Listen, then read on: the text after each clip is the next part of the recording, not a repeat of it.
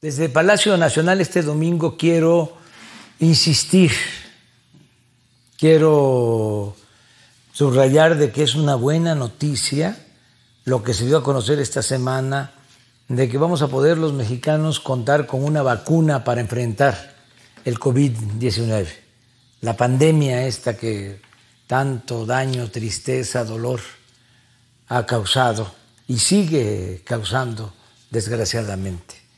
Ya se logró un acuerdo, la Universidad de Oxford con el laboratorio AstraZeneca. Están llevando a cabo un protocolo de investigación.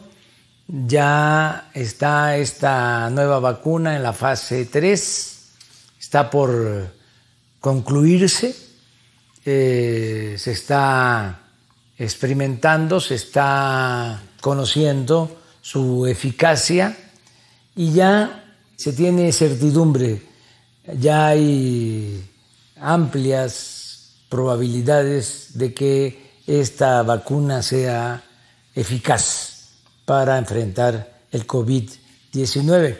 Es por eso que ya suscribimos un acuerdo, eh, Argentina, México, eh, la Universidad de Oxford, eh, Astra y la Fundación Carlos eh, Slim.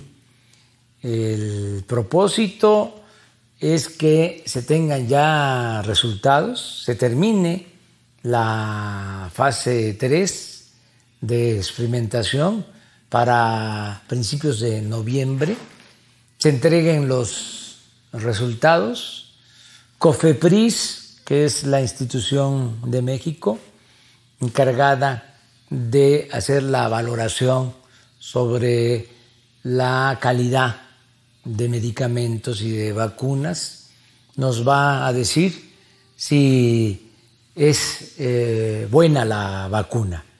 Y de inmediato va a iniciar el proceso de fabricación.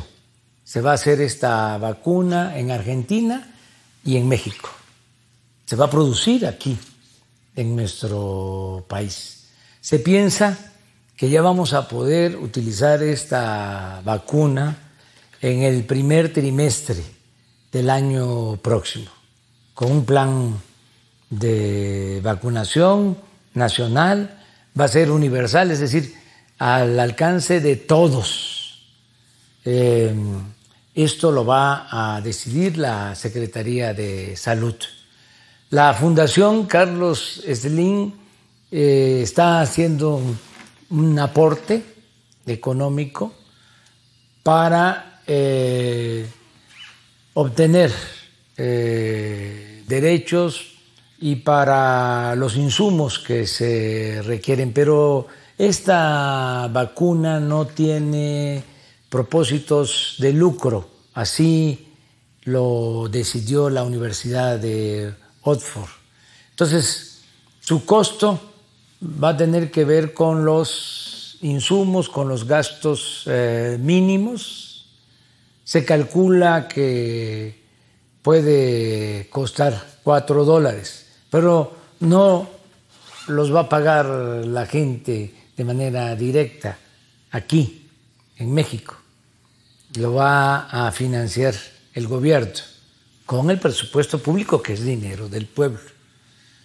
Pero la vacuna se va a aplicar de manera gratuita a todos los mexicanos. Es pues una esperanza, es eh, tener certidumbre, es eh, tener confianza de que vamos a salir, que se va a terminar esta pesadilla y que se va a lograr la salud pública, la salud de todos los mexicanos. Un abrazo.